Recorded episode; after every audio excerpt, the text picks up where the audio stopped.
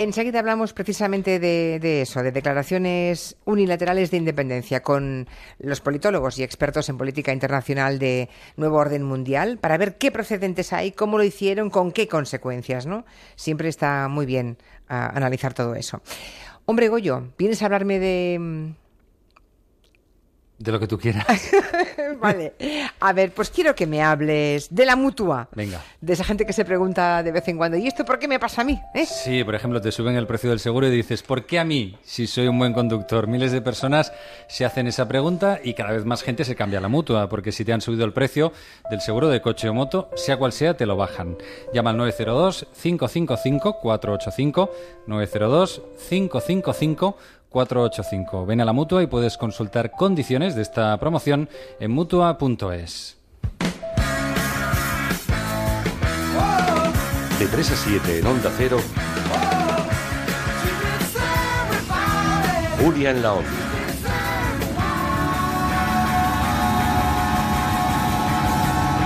Julia Otero. La fuerza del viento. La lluvia que complica el camino. Caiga lo que caiga, prepárate en la red Renault. Neumático Michelin 195-65R 1591H por 76 euros. Continental por 69 euros. Pastillas de freno más discos por solo 242 euros. Y además, llévate las escobillas de regalo. Consulta condiciones. Servicio postventa Renault. Carmen sabe cómo es su nueva casa. Sabe que tiene cerca el metro. Y ahora sabe que es la que menos luz paga del barrio. Lo que no sabe es que el vecino toca la batería. ¡Ánimo, Carmen! BBVA Biconomy te da la información sobre tu dinero que antes no tenías, porque cuanto más sabes, mejor decides. Descárgate la app. BBVA, creando oportunidades. Es un gran misterio, pero todavía hay personas que tienen todos sus seguros con ellos y se preguntan, ¿por qué a mí? Si te han subido el precio del seguro de tu coche o moto, vente a la mutua. Y sea cual sea, te lo bajamos. Llama al 902-555-485. 902-555-485. Vamos, vente a la mutua. Condiciones en mutua.es.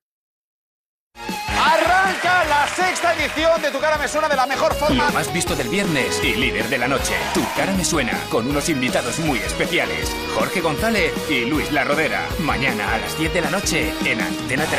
¡Maravilloso! Hola, cariño. Estoy buscando alarmas en Google porque quiero dejarla puesta antes de mudarnos al chalet.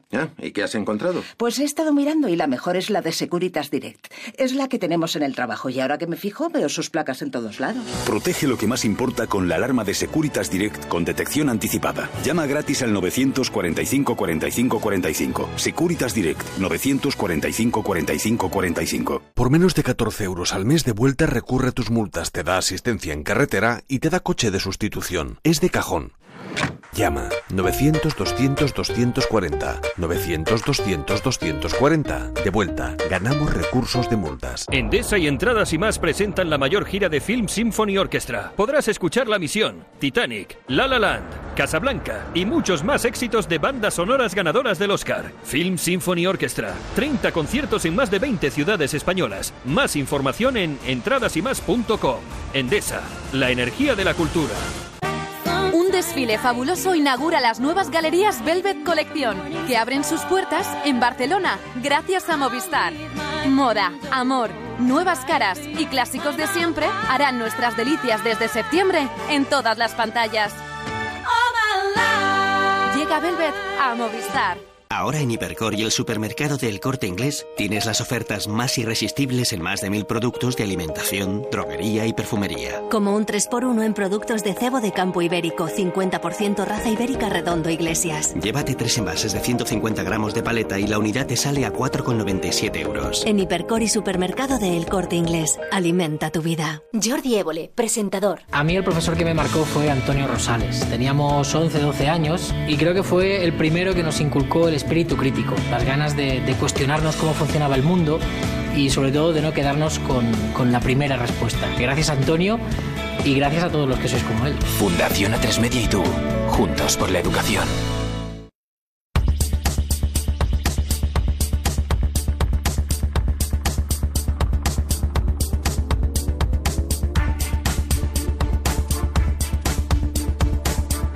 Una frase magnífica de Tagore que dice, Leemos mal el mundo y luego, decimos que nos engaña.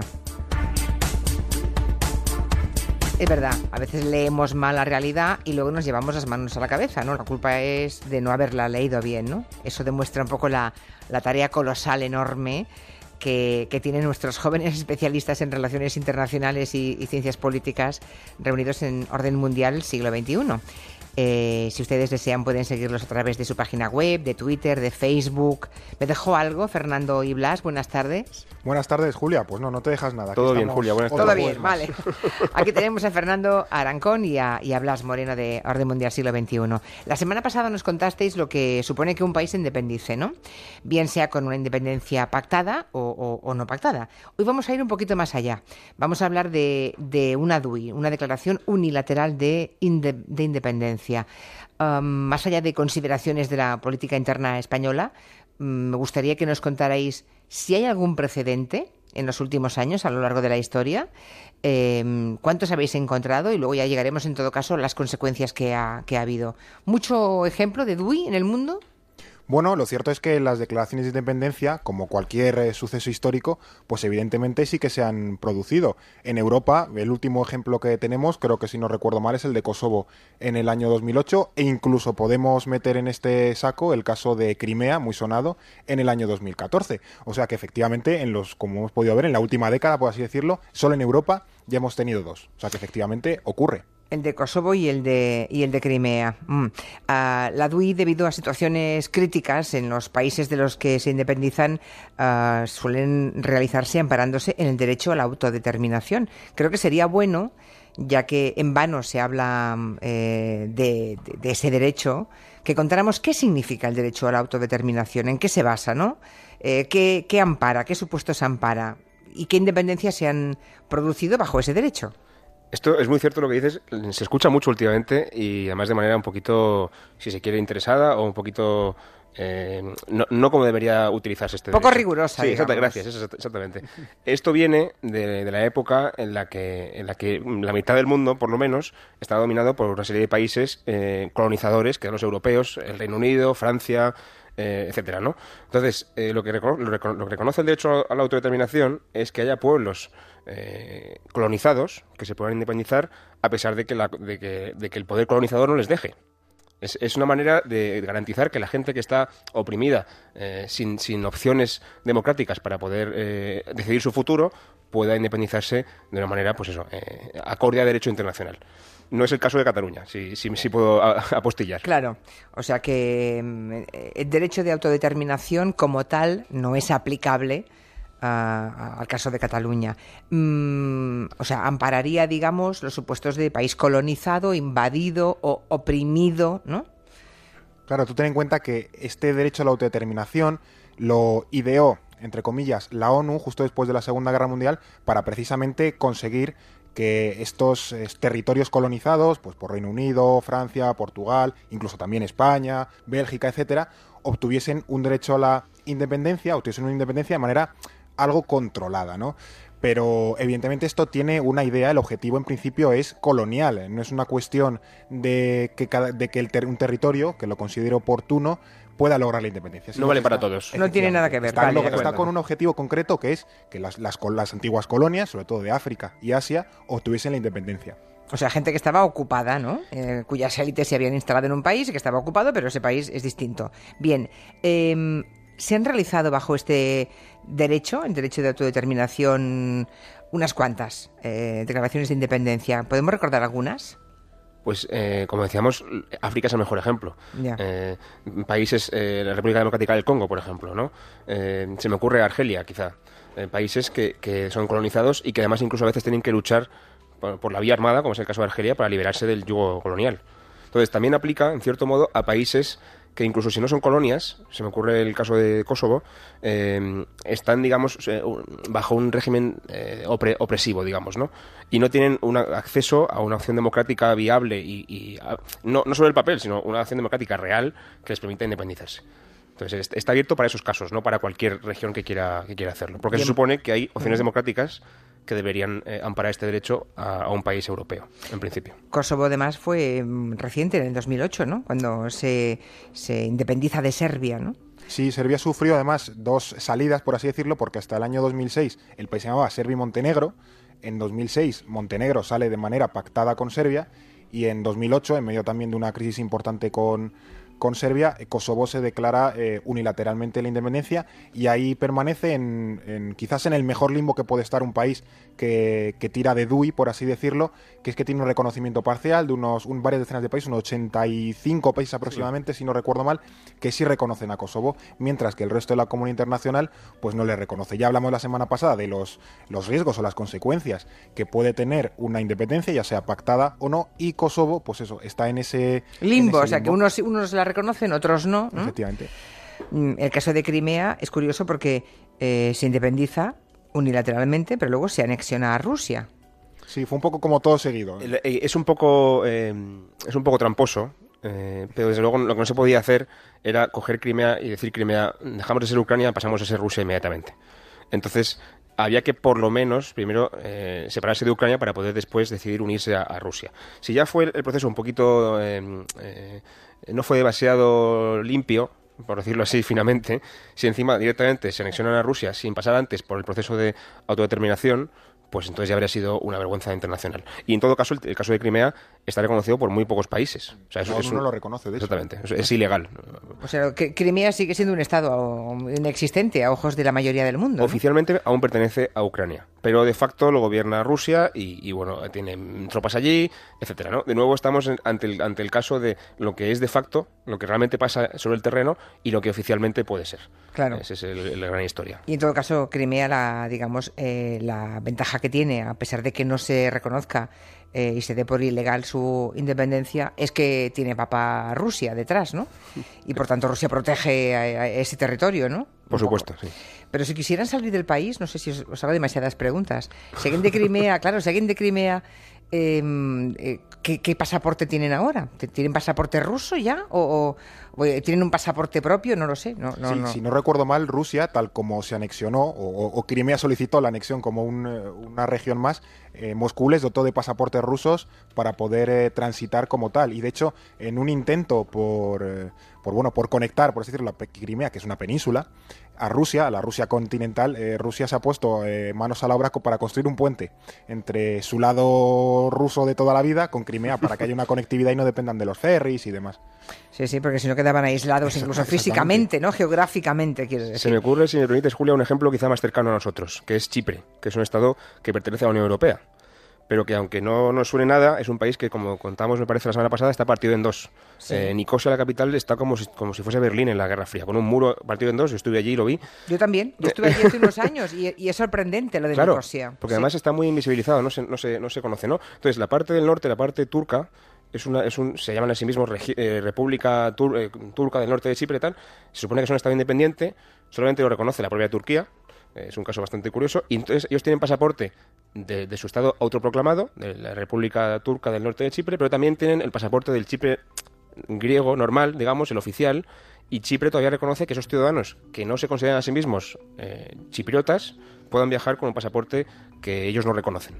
Entonces es un caso un poquito curioso. Sí, Estas sí, cosas es un caso muy curioso. Además, solamente pasar el muro que te permiten transitar, Sí. ¿no? A los turistas nos permiten Siendo europeos, claro. Siendo europeos, claro, claro, efe- efectivamente. La verdad es que hay mm, un cambio de, Brutal. nive- de nivel de vida brutal. Sí. ¿eh? Es decir, que eh, una es Unión Europea, es mm, bienestar y, y, en fin, ciudad europea con todas sus características, y en el otro lado, pues una enorme miseria, ¿no? Y edificios derruidos, no reconstruidos después de, de los conflictos. Es muy curioso lo de, lo de Sí. Nicosia. sí, es, es un poco el último muro de Europa, ¿no? Sí. O- Otro, otro ejemplo más, el de Somalilandia, ¿no? Creo que este es un, país extendido de Somalia. Sí, los caos africanos, además de ser eh, bastante ajenos en realidad a lo, lo que se suele conocer, es quizás el ejemplo, el- o de los pocos ejemplos en los que el Estado, al Estado que se escinde, le va mejor que al Estado que deja atrás. Eh, Somalia, como la mayoría conocemos por las noticias o incluso películas, es un Estado que está totalmente hecho polvo. Se llama Estado fallido y no por casualidad, es que no hay gobierno, bueno, el gobierno gobierna en la capital y ya está. Fuera de ahí hay grupos terroristas, grupos tribales y demás. En, los años 90, cuando Somalia se viene abajo, un, eh, lo que antes era la Somalia británica, que está en la zona norte, se declara independiente. Y entonces, como ahí se habían gobernado de manera autónoma, con cierta bueno, facilidad y, sobre todo buena gestión, han conseguido mantener eh, cierto orden y le va bastante mejor que a Somalia, a pesar de que nadie reconozca eh, a ese país. Entonces tenemos a una Somalia que está hecha polvo y una Somalilandia que, bueno, a pesar de no tener reconocimiento internacional, funciona con cierta solvencia. Por cierto, que tenemos el referéndum de autonomía en, en la Padania, ¿no? En Italia. El caso de la Padania aún sigue. Empezó, empezó aquello como un como la típica historia, bueno, típica historia, perdón por esto, pero empezó como, como el norte rico industrial se queja mucho de la distribución de la distribución de dinero que hace el gobierno central hacia el, sur, pobre, exactamente. Si, se quiere ver quizás un poquito comparable a, a, este tópico que también se ha utilizado mucho en España. Entonces empieza como una historia económica, también con una historia cultural, y, últimamente tiene una conexión también muy importante con eh, movimientos eh, euroescépticos populistas, especialmente la Liga Norte, que es el partido que ha recogido toda esta inquietud de independencia, cultura, eh, estamos asfixiados económicamente porque Roma nos quita dinero y encima vamos en contra de Europa. Entonces es, un partido equivalente, si se quiere, al Frente Nacional de Le Pen y encima aboga por una independencia de la mitad norte de Italia, por entendernos. ¿Y siguen?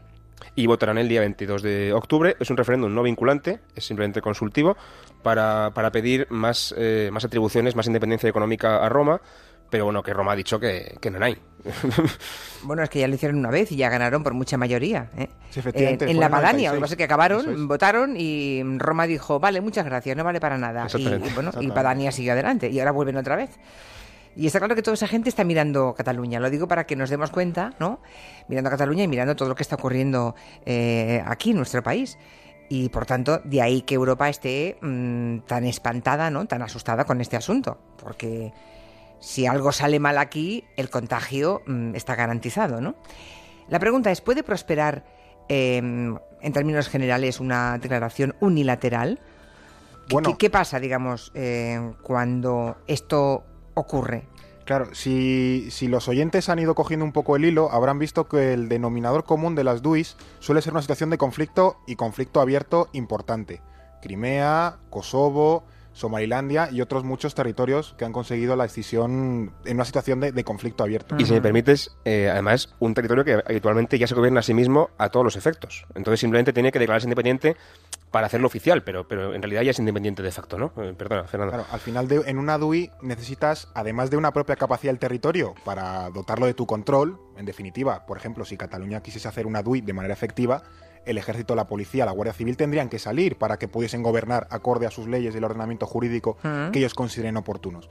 Entonces, a día de hoy, creo que eso eh, no es posible. Nosotros en, nuestro medio tenemos también un debate de eh, una DUI va, va, a salir adelante, no va a salir adelante. Aquí hay posiciones encontradas, porque en realidad eh, ahora mismo podemos ver de todo. Yo personalmente creo que una DUI no lo, aunque hay ciertas probabilidades, no creo que se vaya a producir. ¿Creéis que no? Yo creo que no por varios, bastantes factores de... de ya nos mojamos, el debate está abierto y, tú lo traes todos los días a, las ondas, pero bueno, estamos aquí debatiéndolo también ya nosotros. lo has dicho antes, que ayer eh, Puigdemont, pues en su declaración de las 9 de la noche, ya apareció que mm, reculaba un poco, empezaba a haber noticias de que se buscaban mediadores, o sea, como que parece que ya alguien le está intentando echar el freno y que, bueno, las demandas tanto de la sociedad civil como entiendo que apelando a la razón de quienes manejan eh, la política han visto pues que esto lleva a un precipicio eh, bastante empinado. Sobre todo porque si no te reconocen estás perdido, ¿no? Claro. Esa es la, la, razón más importante. Ayer decía Miquel Iseta, el líder del PSC, Dice, yo digo, yo puedo decir que soy guapo, pero nunca he encontrado a nadie que me lo reconozca. De modo que por más que lo diga, mm, no, no, no voy a ser guapo por eso, ¿no? Lo decía con mucho sentido del humor. Bueno, pues em, hemos contado un poco qué significa eso de, la DUI. Hemos puesto estos ejemplos, creo que ha quedado muy claro de cuáles son las grandes diferencias, ¿no? Y seguiremos hablando la, la próxima semana. Esperemos que no se haya producido la DUI, como pronostica Fernando Aracón y, Blas Moreno, que creen que no va a llegar. Yo también decía algo parecido hace, hace un ratito. Bueno, hasta la semana que viene. Hasta la semana que viene. Julia, que vaya bien. Buena semana.